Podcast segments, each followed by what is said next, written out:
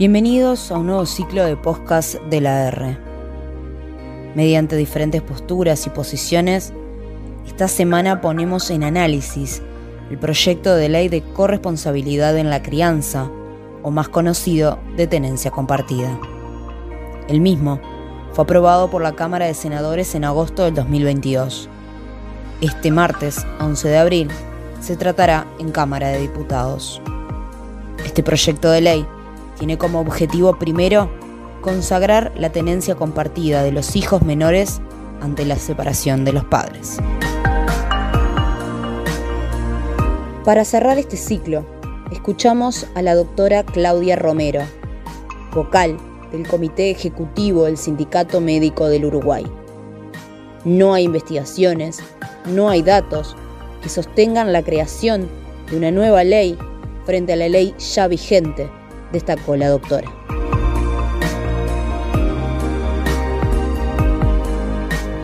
Eh, a mí me parece de particular interés resaltar algunas cosas con respecto a, este proyecto de ley, que tanto se llama ley, proyecto de ley de tenencia compartida o de corresponsabilidad en la crianza.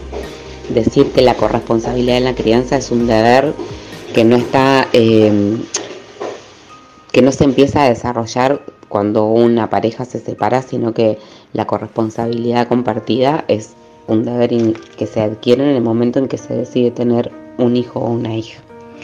En nuestro país existe una legislación vigente acerca de la tenencia compartida y de los datos que surgen de ese proyecto de ley, lo que sí se sabe y de lo que sí hay datos es que la mayoría de los casos en situaciones de separación de los progenitores eh, se acuerdan y se resuelven de mutuo acuerdo que existen muy pocos casos en los que no hay este, un acuerdo entre, entre los adultos responsables de la crianza de los niños que llegan a, completar otros procesos judiciales. De eso sí hay datos. De lo que no tenemos es datos de por qué sostienen que hay que cambiar un proyecto de ley cuando hay una ley vigente. No hay ninguna evidencia, no hay investigaciones que se hayan dado a conocer que sostengan la creación de una nueva ley. De hecho, este, los problemas que están vinculados a atrasos, a demoras en resoluciones judiciales o incluso a exponer a los niños a revictimización en algunas situaciones, no se arreglan con crear una nueva ley, sino con dotar al sistema judicial de mayor cantidad de recursos y no solo este, de dotar en forma numérica recursos, sino de capacitarlos en temas vinculados a la infancia. Eso en primer lugar. Este, también recalcar que las normas actuales garantizan la protección de niñas, niños y adolescentes. Y en este sentido, este, pareciera ser que este proyecto de ley parte de una premisa de que los adultos denunciados son víctimas de denuncias falsas. Tampoco contamos con datos ni evidencia científica que lo sostenga de que esto es una certeza. O sea que no entendemos o no están claros los argumentos que este, promuevan la creación de una nueva ley. En términos más concretos, nos preocupa mucho además porque lo que esta ley pretende es resolver un problema de adultos eh, sin respetar el principio de interés superior del niño y promueve que la tenencia compartida es una solución para todas las familias en el caso de separación. Y esta es una realidad en la que nosotros queremos subrayar. O sea, cada niño, cada niña, cada adolescente requiere este, medidas diferentes, requiere contextos diferentes, requiere apoyos diferentes, que además promuevan ¿no? su, mejor calidad de vida y, que promuevan su mejor desarrollo. Y muchas veces la tenencia compartida no es la mejor solución o es la, o es la solución que se adapte mejor a las familias. Incluso muchas familias de mutuo acuerdo deciden que la tenencia compartida no es la mejor solución. Para evitar esto que nosotros llamamos los niños mochila, para evitar el desplazamiento de los niños en un barrio donde ya están querenciados porque están sus centros educativos, sus amigos, su familia. O sea que este, esto quita la posibilidad de a las familias elegir la mejor opción e identificar las individualidades que existen en cada caso. Por otro lado, y esto es uno de los temas que más nos preocupan. En Uruguay se registran cada vez más situaciones de violencia y de abuso hacia niñas, niñas y adolescentes. Nosotros manejamos la cifra de CIPIAD, que es el Sistema de Protección Integral a la Primera Infancia y a la Adolescencia, el año pasado, este año van a salir muy pronto, el 25 de abril, las cifras nuevas. En el año 2022 se informaron de 7.035 casos de violencia y CONAPES informó de 520 y algo de casos de trata. Eh, esos datos además son importantes saber que, eh, como decía, los recibimos del CIPIAB y son casos en los que existe denuncia o en los que salen a la luz las situaciones de violencia. O sea que hay muchísimos casos que no conocemos y que agrandarían muchísimo más este número. Y además recordar que cuando se identifican las situaciones de violencia, en general hay un tiempo que, precedió a esa denuncia en la que los, las niñas, los niños y los adolescentes transitaron esta situación y que demora mucho en, que se hagan visibles.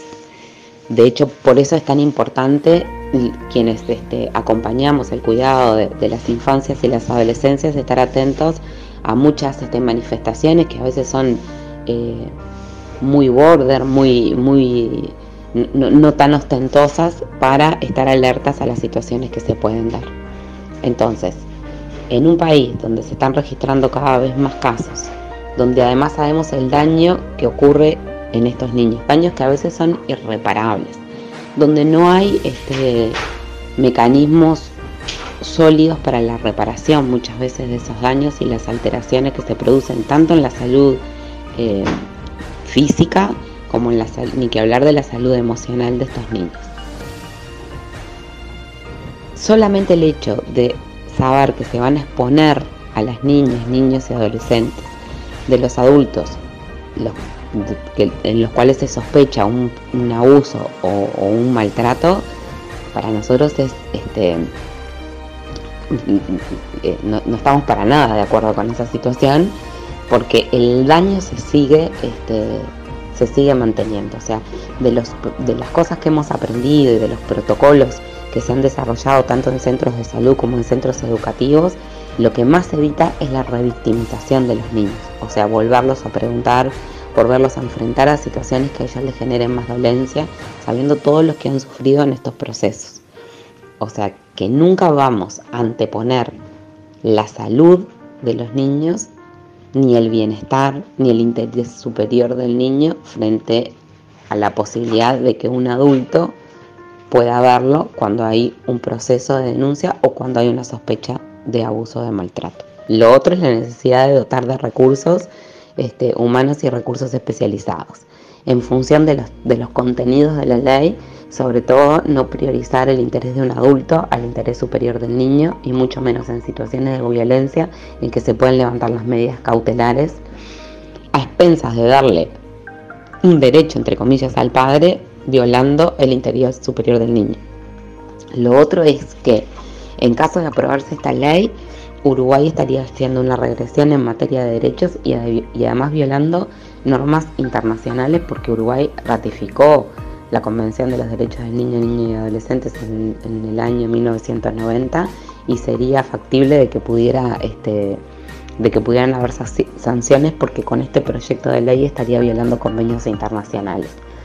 Y lo otro es que cuando uno se sienta y lee y mira quiénes son las instituciones, los organismos, las, agrupaciones, que están en contra de este proyecto de ley, referentes en lo que, tema, en lo que tiene que ver con infancias y derechos de infancia y adolescencia, como UNICEF, como el Comité de los Derechos del Niño y de la Niña y del Adolescente, como la Cátedra de Psiquiatría Pediátrica, como la Sociedad Uruguaya de Pediatría, como la Academia a través de la Maestría de Derechos de Infancia y Políticas Públicas, entre otros muchos este, organizaciones civiles que se han manifestado en contra del proyecto de ley, justamente todos compartiendo los, mismos argumentos, uno este, se siente preocupado en saber que, que se puede llegar a votar en contra de que la gente tan experta haya hecho observaciones.